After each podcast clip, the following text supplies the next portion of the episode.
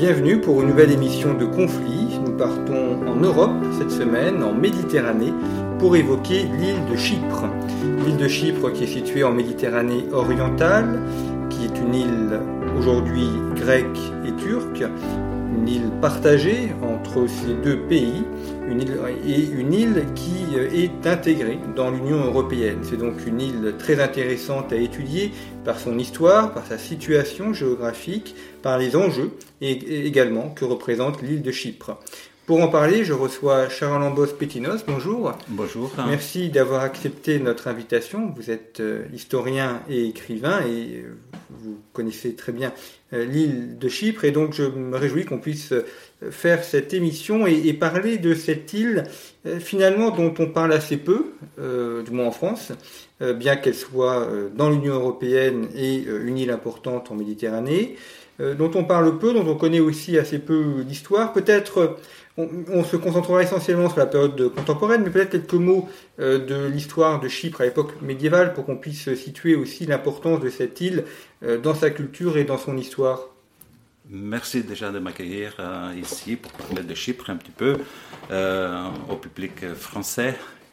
C'est sûr que Chypre n'est pas présente en permanence dans les médias français, donc les gens connaissent un peu moins, même si euh, pour rebondir à ce que vous disiez tout à l'heure, euh, Chypre a été française pendant plus longtemps que la Corse, par exemple. Euh, l'île a été effectivement, durant le Moyen Âge, un royaume franc, gouverné par les Lusignans et familles du Poitou. Et ils ont laissé pas mal de traces archéologiques, ainsi que dans le dialecte chypriote euh, des mots du français, même des noms français qui continuent à exister sur l'île. Euh, c'est le reste de cette euh, époque-là médiévale. juste pour reprendre un petit peu ce que vous disiez en introduction, Chypre n'est pas partagé entre la Grèce et la Turquie. Il faut être un peu plus précis sur cette question-là. Euh, Chypre est, un État indépendant. Cependant, euh, la partie nord de l'île est occupée par la Turquie depuis 1974 et l'invasion turque et la Turquie effectivement contrôle cette partie-là. Euh, l'autre partie du pays, la partie sud, où il y a une majorité de Chypriotes grecs, le gouvernement chypriote continue à fonctionner, l'État chypriote continue à fonctionner, bien que une partie du territoire, comme je le disais, est occupée par la Turquie. Euh, la situation, elle est assez paradoxale d'ailleurs. Vous avez évoqué l'appartenance euh, de Chypre à l'Union européenne. Euh, en occupant une partie de l'île de Chypre, la Turquie occupe in fine une partie du territoire européen. Alors, euh, effectivement, c'est un élément important parce que quel est le, statut euh, du nord de l'île, donc l'île occupée par la Turquie. Est-ce que c'est un territoire qui appartient, euh, dont la souveraineté est celle de l'île de Chypre? Ou est-ce que c'est un territoire autonome avec un gouvernement autonome dirigé par la Turquie ou par un autre gouvernement? Ce territoire-là appartient à la République de Chypre. La République de Chypre englobe l'ensemble de l'île de Chypre, et l'ensemble de la population chypriote, chypriote grec, chypriote turc, chypriote arménien, latin et maronite. C'est les cinq principales communautés euh, chypriotes qui existent. Euh, je n'ai pas cité expressément les gens du voyage. Il y a une petite communauté de gens du voyage à Chypre, autour de 2000 personnes environ, euh, mais qui sont intégrés d'office ils ont été intégrés d'office dans la communauté chypriote turque en 1960 lors de l'indépendance. Étant musulmans, ils ont été considérés comme des chypriotes turcs. Donc euh, euh, voilà, euh, l'île de Chypre comme elle est? L'ensemble du territoire chypriote donc appartient à la République de Chypre. Cependant, une partie de ce territoire, la partie nord, échappe au contrôle du gouvernement légitime. Ça ne veut pas dire qu'il est détaché de la République de Chypre. Hein. Euh, ça veut dire qu'il qu'il échappe au gouvernement légitime du pays Et c'est là que la Turquie exerce, avec la présence militaire permanente depuis 1974, un, un contrôle effectif total. Alors, revenons, avant d'aborder l'année 1974, euh, revenons un petit peu en, arrière. Euh, au, XIXe 19e siècle, il y a une grande idée chez les Grecs qui est de, réunir l'ensemble des Grecs dans un même pays, puisque la Grèce était occupée par l'Empire ottoman. Euh, et donc ça aboutit ensuite à l'indépendance de la Grèce et euh, au retrait des Ottomans. Comment est-ce que les, Chypriotes se positionnent par rapport à cette idée d'indépendance de la Grèce, de l'hellénisme et de constitution d'un État grec? Les Chypriotes grecs sont des cultures et des langues grecques. Les Chypriotes turcs sont des cultures et des langues turques. Cependant, euh, au 19e siècle que vous évoquez, euh, c'est là que effectivement il y a eu euh, une séparation entre guillemets historique d'avec le monde hellénique dans son ensemble, dans la mesure où Chypre a été occupée en 1700, 1878, excusez-moi, par les Britanniques les Britanniques, petite parenthèse, qui souhaitaient avoir un, point de contrôle de la Méditerranée orientale pour former le fameux axe Gibraltar, Malte, Chypre. Suez. Et après les Indes. Voilà, c'est ça. Et en plus, au même moment, il y a eu euh, le canal de Suez qui a été mis en, en route, quoi, qui a été creusé et qui fonctionnait. Donc, ils voulaient contrôler euh, également le passage vers le canal de Suez. Donc, Chypre n'a pas été libéré de l'Empire ottoman au même moment que le reste de la Grèce, ou une grosse partie du reste de la Grèce, parce que ça a continué jusqu'au début du XXe siècle, euh, mais ça c'est une autre histoire. Donc, euh, elle est restée dans les girons ottomans jusqu'à la fin du 19e siècle, et ensuite elle est passée euh, euh, à l'Empire britannique. Donc Chypre n'a jamais appartenu à la Grèce euh, en tant que tel, enfin en tant que jamais appartenu à l'État grec. À l'État grec moderne tel qu'on le connaît, mais cependant Chypre fait partie du monde hellénique depuis 2500 ans. et la venue des premiers Grecs euh, sur l'île, hein, l'île de Chypre est devenue euh, une partie intégrante du monde hellénique et une partie active et productrice de civilisation. Euh, Zénon est chypriote, Solon, quand il a fait ses lois, il est parti vivre à Chypre, c'était le monde hellénique, hein. mais c'était une cité royaume, y compris à Chypre même. Donc, au sens où on entend l'État euh, moderne, Chypre n'a jamais fait partie du, euh, de l'État grec, effectivement. Alors, dans les années 1920, après la, fin de la Première Guerre mondiale et la disparition de l'Empire ottoman, euh, il y a eu un partage du territoire et la, côte ionienne a été donnée à la Grèce. Et puis, les Turcs ont chassé les Grecs, ce qu'on appelle les guerres pontiques. Est-ce qu'à mhm. ce moment-là, il y a des populations grecques qui se sont réfugiées à Chypre ou est-ce qu'elles ont plutôt été dans le, la partie grecque Une partie de la population grecque d'Asie mineure et une partie des Arméniens un peu plus tard qui vivaient euh, dans ce territoire-là, oui, voilà, avec euh, le génocide des Arméniens, bien évidemment, nous sommes un peu plus loin dans le temps.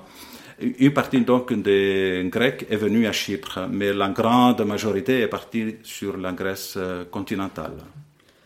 Et donc l'île de Chypre obtient son indépendance en 1960, euh, enfin indépendance des Anglais, et donc là l'île euh, est un État entièrement indépendant. Tout à fait. Euh, juste quelques mots avant, avec la naissance de la République turque, les Turcs ont renoncé totalement à tout droit sur Chypre. Cependant, même Atatürk disait garder quand même un œil sur Chypre. C'était une de ses fameuses déclarations concernant Chypre. Les Britanniques, lorsqu'ils ont vu que les Chypriotes grecs réclamaient le, rattachement de l'île à la Grèce, c'était tout à fait naturel. Hein. C'est la même civilisation, les mêmes euh, mode de vie, les mêmes aspirations nationales ou sociales ou autres. donc, comme ils voulaient contrôler, excusez-moi, continuer à contrôler l'île, ils ont instrumentalisé la communauté chypriote turque. Ils ont, ils ont appliqué à plein les fameux adages divisés pour régner. Donc, ils ont utilisé la communauté chypriote turque en disant attention, ils vont vous bouffer, attention, ils vont vous tuer, attention, ils vont vous massacrer. Donc, défendez-vous. Et ils ont embauché plein de chypriotes turcs dans la police euh, auxiliaire de, coloniale britannique de cette manière-là, lorsque les Chypriotes grecs faisaient un attentat un peu plus tard dans les années 50, hein, euh, quand il y a eu la guerre de dépendance, euh, contre les Britanniques, c'est les Chypriotes turcs qui étaient tués. Donc, en ce moment-là, la Grèce a porté l'affaire devant les Nations Unies, à l'Assemblée euh, générale des Nations Unies, mais en même temps, les, Britanniques continuaient à pousser la Turquie pour venir réclamer ce qui lui revenait, d'après les Britanniques, euh, sur Chypre. Donc, ils ont mis dans les jeux de nouveau la Turquie. C'est depuis cette époque-là, dans les années 50, que euh, la Turquie a élaboré son euh, plan et ses objectifs, a défini ses objectifs à Chypre. Hein. Euh, c'est le fameux, les fameuses études de Nihaterim, hein, où il préconisait l'indivision de l'île en deux. C'est pratiquement la même ligne de démarcation qu'il a tracée. Euh, la seule chose, c'était qu'elle était rectiligne, tandis que là, il y a des courbes. Euh, dans la ligne de démarcation actuelle, je veux dire. Et ils, ont, ils se préparaient depuis cette époque-là euh, à envahir l'île, à occuper l'île, à intervenir euh, dans les affaires de l'île. Lorsque Chypre est devenue indépendante après cinq années de, de, guerre de dépendance menée par des Chypriotes grecs, c'était en 1960, euh, aucune des parties chypriotes n'a été consultée pour le futur de l'île. La constitution chypriote a été imposée de l'extérieur. Et en plus, aucune des deux parties n'avait obtenu ce qu'elle souhaitait.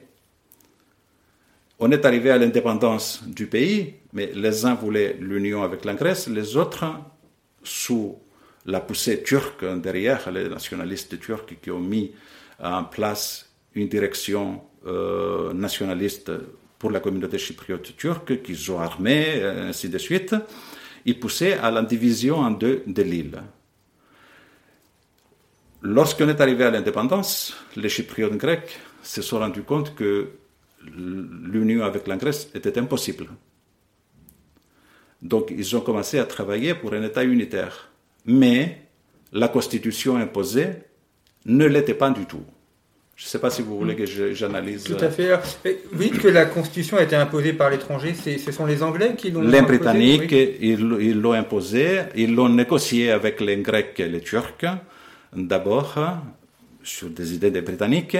Et ensuite, ils ont convoqué les deux communautés chypriotes à Londres c'est le fameux accord de Zurich-Londres euh, où euh, a été scellée l'indépendance de Chypre. Cette constitution euh, comportait énormément de, points qui avaient en eux, si vous voulez, les, les conflits de l'avenir. Je m'explique. Déjà, un premier point. Les Britanniques y conservaient, ils les ont toujours, deux bases militaires, plus d'autres avantages d'utilisation de l'espace chypriote en des fins militaires ou d'observation, mais deux bases militaires au sud de l'île, euh, à côté de Limassol et à côté de Larnaca.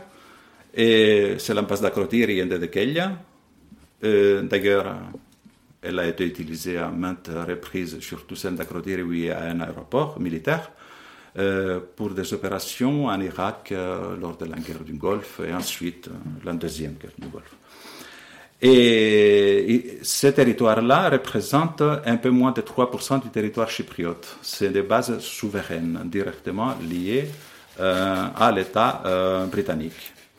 Ensuite, la Constitution a mis en avant les divisions et les différences qui existaient entre les communautés chypriotes. Par exemple, l'exécutif on prévoyait, Chypre c'est un État, euh, c'est une république présidentielle monocamérale.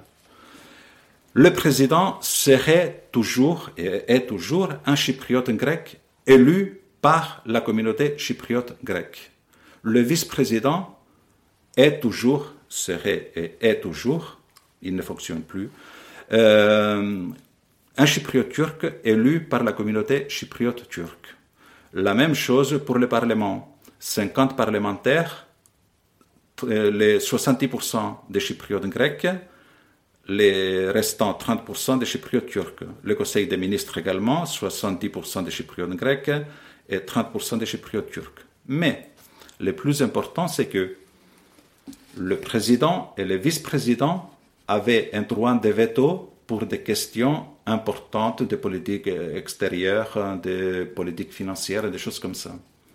Donc chacun avait un droit de veto. Donc c'est comme si on avait mis à la tête de l'État deux entités qui avaient le même pouvoir, que ce soit nommé président ou vice-président ou euh, euh, consul ou autre. Si on a le même pouvoir, c'est la même chose.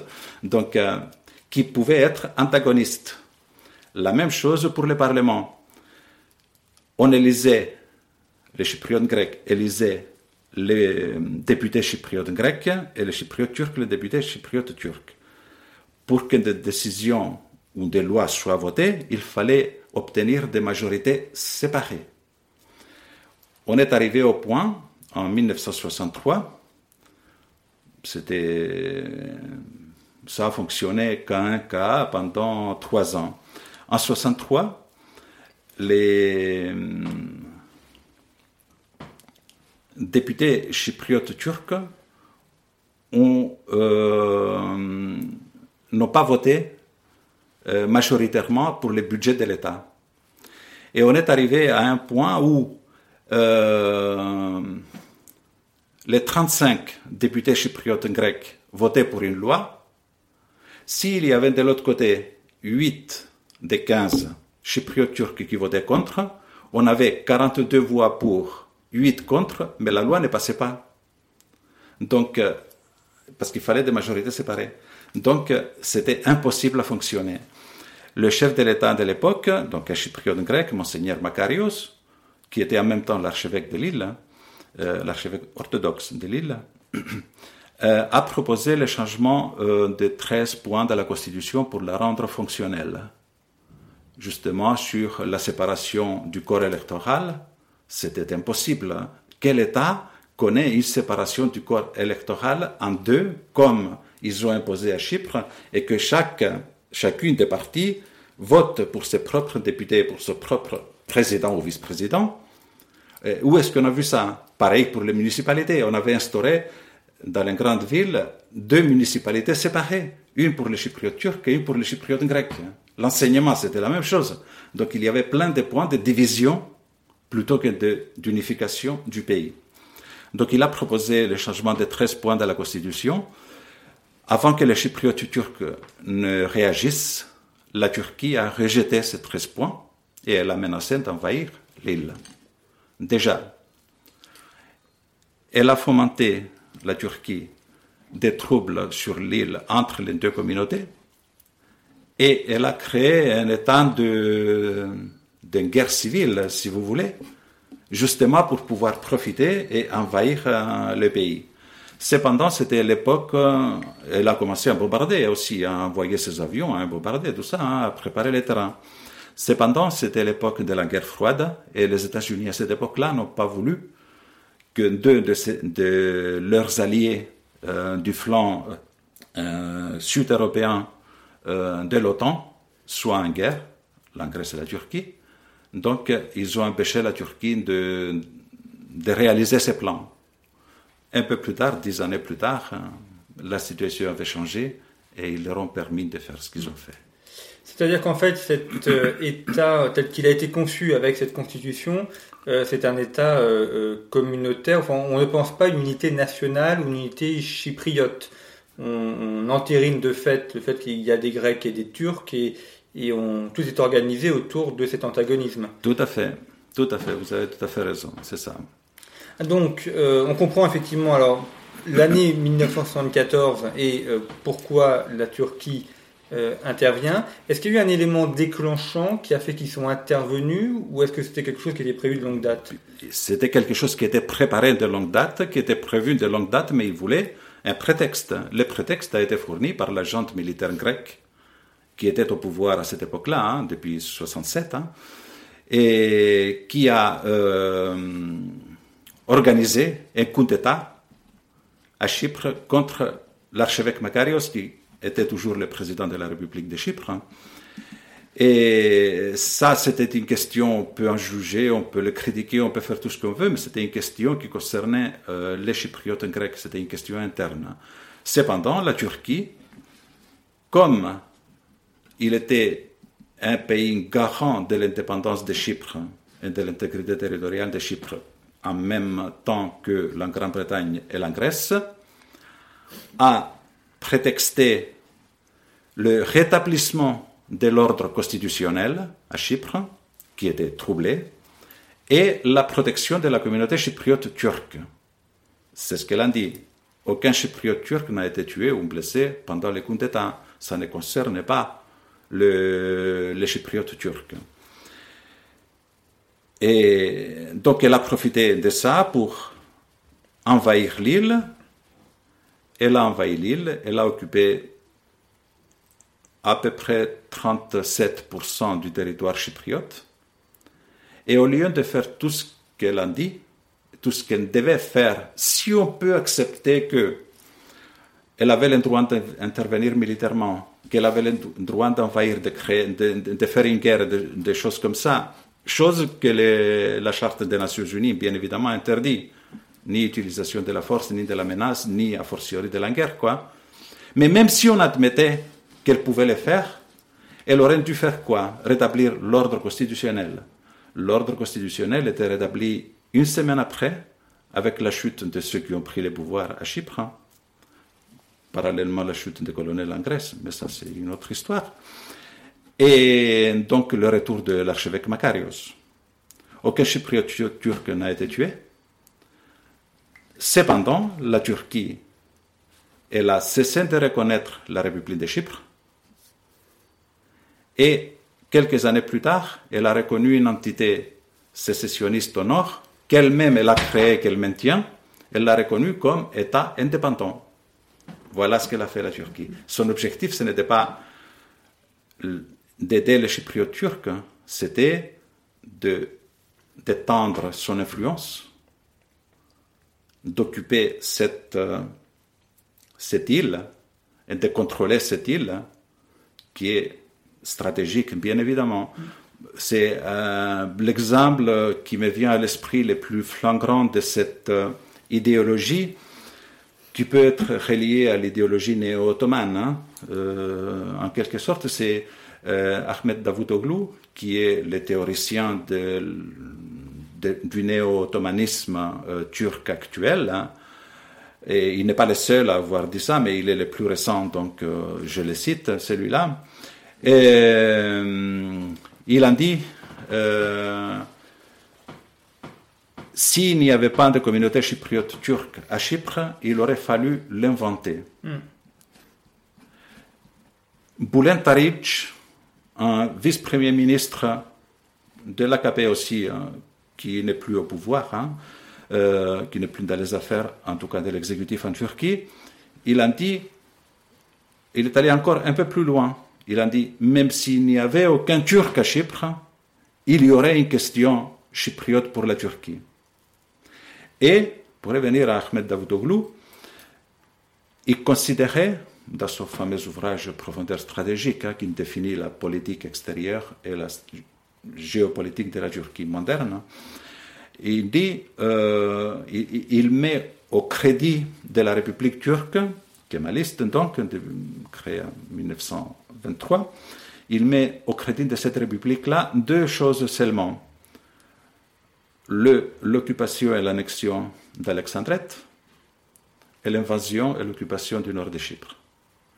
Tout le reste est mauvais au niveau de la politique extérieure de la Turquie parce que elle s'est recroquevillée en quelque sorte hein, sur son territoire et elle ne s'est pas étendue, elle n'a pas rayonné dans la région et dans le monde, chose qui lui est due d'après Davuto. Alors on verra dans une deuxième émission que euh, la question chypriote aujourd'hui euh, est notamment euh, concernée par la question des hydrocarbures parce que Chypre est un carrefour d'hydrocarbures, mais ça, ça sera pour une deuxième émission. je reviens sur la, partition de l'île et sur le fonctionnement. Est-ce qu'il y a eu une, des mouvements de population? Est-ce que les Grecs du Nord ont été chassés? Est-ce que les est-ce que les Chypriotes grecs du Nord ont été chassés? Est-ce que les Chypriotes turcs du Sud ont été envoyés euh, vers le nord? Et aujourd'hui, euh, est-ce que euh, la séparation, c'est un petit peu le mur de Berlin, donc aucun échange, ou est-ce qu'il y a possibilité pour les familles ou les chypriotes d'aller d'un côté ou de l'autre de l'île Effectivement, vous évoquez une question centrale hein, de, du, conflit chypriote, de la question chypriote, mais évidemment, on ne peut pas évoquer l'ensemble euh, des facettes de, cette, euh, de ces problèmes en une demi-heure, c'est évident. Euh, la question de la population, je ne l'ai pas évoquée, effectivement. En 1974, avec l'avancée de l'armée turque, la grande majorité des Chypriotes grecs qui étaient dans cette région-là, nord occupée donc, ont été chassés. C'était le premier nettoyage ethnique euh, en Europe, euh, mais qui n'avait pas de le nom encore de nettoyage ethnique. Ça a été donné un peu plus tard, dans des circonstances malheureuses aussi, en Yougoslavie, en ex-Yougoslavie. Donc, euh, ensuite, petit à petit, dans la pointe est de l'île, l'armée turque a avancé, elle a coupé 20 000 chypriotes grecs à peu près dans cette pointe-là, que l'armée turque a chassé petit à petit par la suite. Il ne reste actuellement qu'un peu moins de 500 chypriotes grecs au nord de l'île. En même temps, ils ont opéré donc euh, ce, nettoyage ethnique des Grecs du nord euh, de Chypre. Un peu moins de 200 000 personnes, le tiers de la population chypriote de l'époque, sont partis, chassés. Et la Turquie a menacé de venir au sud, totalement au sud, chercher tous les Chypriotes grecs si, le, si le gouvernement chypriote grec ne les laissait pas partir vers le nord. Donc, obligatoirement, ils sont partis vers le nord. Nous parlons de quelques 45 000 personnes. Et euh, la Turquie a opéré un nettoyage ethnique et a créé deux zones pratiquement homogènes, comme elle le souhaitait toujours. Parce que, quoi qu'on en dise, durant des siècles, la communauté chypriote turque euh, est présente à Chypre depuis le XVIe siècle et l'apport des populations ottomanes, les conversions et des choses comme ça, mais on ne peut pas rentrer dans ces détails-là, je suppose, en, si peu de temps. Donc, euh, euh, les, deux populations vivaient mélangées. Des villages, la majorité des villages étaient mélangés. Il y avait le plus souvent la carte postale idéal, disons pour Chypre, c'était la mosquée à côté de l'église. C'est plein de villages qui sont comme ça, représentés comme ça. Et la Turquie n'avait pas de base pour réclamer la division de l'île en deux. Elle a créé cette base avec le nettoyage ethnique. Je vais faire une petite digression maintenant. Euh, ce qu'elle fait actuellement en Syrie ressemble beaucoup aussi bien à Alexandrette mm. qu'à Chypre. Il y a deux possibilités. Elle veut remplacer Erdogan, a déclaré, c'est la Syrie maintenant, d'accord? Euh, Erdogan a dit qu'il voulait euh, remplacer, il voulait installer 1,5 million de réfugiés syriens sunnites qui sont sur le territoire turc dans la zone d'exclusion, dans la zone de sécurité qu'il veut créer, 30-32 km, du large de 30, 32 km en Syrie, en territoire syrien, euh, aux frontières sud de la Turquie. Et pour les installer où? À la place des Kurdes qui sont déjà partis, 300 000 à peu près sont déjà partis. Et la Turquie n'a pas encore occupé tout l'espace. Oui, il y a eu une trêve et tout ça maintenant. Mais euh, s'il installe là le 1 à 1,5 million de, de sunnites, s'il n'y a personne pour les protéger, entre guillemets, ben les Kurdes vont revenir. Donc il faudra rester là pour les protéger. Ça ressemble énormément à ce qu'ils ont fait à Chypre et à ce qu'ils ont fait à Alexandrette. D'ailleurs, encore une petite digression, le leader de la communauté chypriote turque, euh, Mustafa Kinci, a déclaré, a mis sur son compte Facebook, pour être plus clair, euh, à propos de l'invasion turque de Syrie, euh, en Syrie, il a mis euh, que on appelle ça opération d'épée, c'est comme ça qu'il l'appelait, qu'il appelle les Turcs, mais c'est du sang qui coule, ce n'est pas de l'eau. Erdogan est, entré dans une colère noire et il a riposté immédiatement à la télé. Monsieur le Président, ils l'appellent comme ça parce qu'ils reconnaissent cette entité sécessionniste, hein, euh, les Turcs, c'est eux qui l'ont créé, oublie qu'il est là parce que la Turquie l'a voulu, parce que la Turquie contrôle, parce que la Turquie a son armée qui est là. Il viendra le moment où il se met, où on le mettra à sa place. Donc, voilà, c'est fini pour lui. C'est ce que euh, dans une autre émission euh, euh, consacrée aux minorités d'Orient avec Tigrani Gavian, celui-ci présentait donc ce, système d'ingénierie démographique. Oui. effectivement, oui, Tigran, il est vraiment très très bien spécialisé là-dessus, oui, je sais. Et donc la, purification ethnique est un élément politique, évidemment, pour contrôler certains territoires. Alors, pour les quelques minutes qui nous restent, venons-en à la, situation aujourd'hui. Euh, est-ce qu'on a une situation qui est. Je n'ai pas répondu à votre question, effectivement. Euh, euh, est-ce qu'il y a une possibilité de réunification ou d'accord qui hmm. puisse être retrouvé déjà, il faut dire que la ligne de démarcation, parce que c'est une ligne de démarcation, c'est pas une frontière, la communauté internationale, Nations Unies, Union européenne, et ainsi de suite, ne reconnaissent pas cette occupation. Donc, et a fortiori ne reconnaissent pas l'État fantoche créé, euh, l'État entre guillemets fantoche créé dans la partie occupée de l'île par la Turquie. Donc euh, cette ligne de démarcation, elle était étanche euh, jusqu'au début des années 2000. Ensuite, il y a eu quelques ouvertures. Actuellement, il y a sept points de passage hein, entre le, nord et le sud. et les gens peuvent passer en montrant juste une pièce d'identité, chose qui est impérante aussi parce que c'est notre pays euh, à nous et aux Chypriotes turcs, donc on ne doit pas montrer nos papiers pour circuler dans les pays. Euh, cependant, euh, juste une, petite précision à propos de la population. Lorsque les Chypriotes grecs ont été chassés du nord, hein, la Turquie les a remplacés par des, par des Turcs venant de Turquie. Et actuellement, les colons turcs, hein, ils sont plus nombreux que les Chypriotes turcs dans la partie occupée de l'île. Donc euh, ils sont à peu près 200 000 et les Chypriotes turcs, ils sont un peu moins de 100 000 actuellement.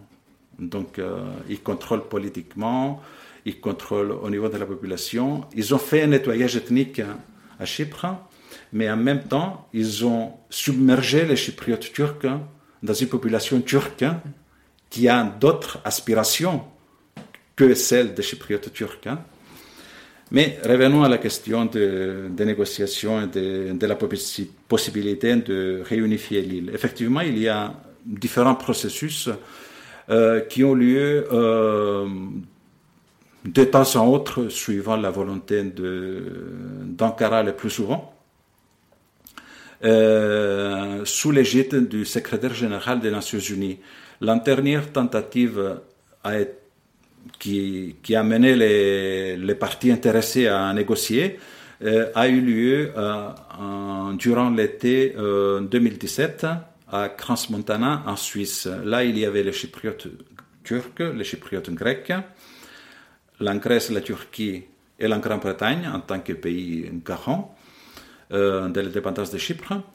Il y avait le secrétaire général des Nations Unies, il y avait les représentants euh, de l'Union européenne.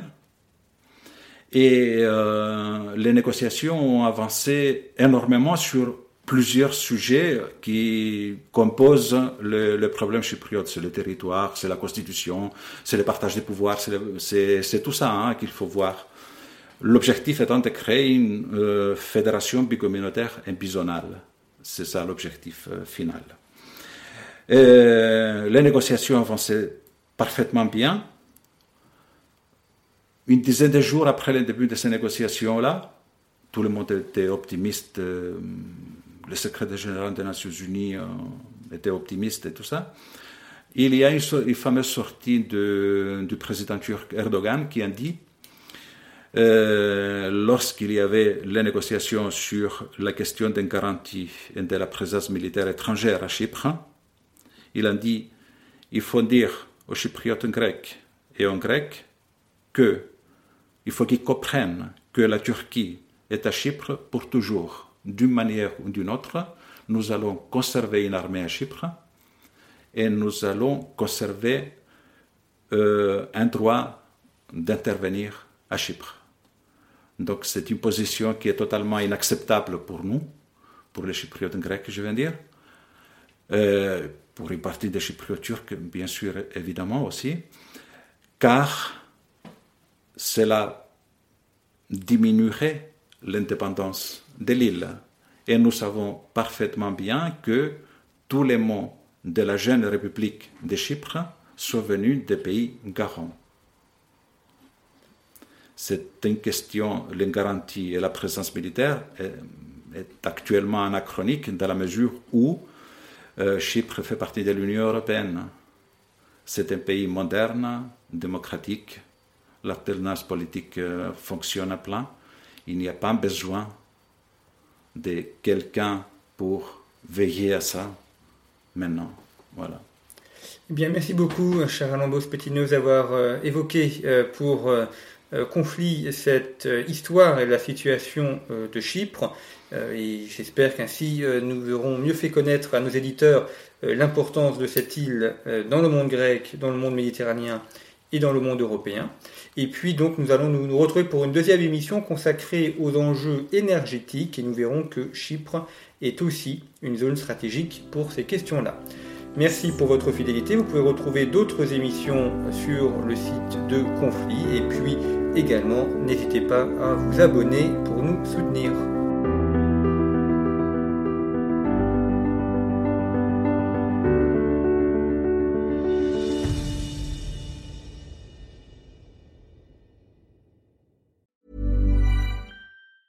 Planning for your next trip? Elevate your travel style with Quince. Quince has all the jet setting essentials you'll want for your next getaway, like European linen, premium luggage options, buttery soft Italian leather bags, and so much more. And is all priced at 50 to 80% less than similar brands. Plus, Quince only works with factories that use safe and ethical manufacturing practices. Pack your bags with high-quality essentials you'll be wearing for vacations to come with Quince. Go to quince.com slash pack for free shipping and 365-day returns.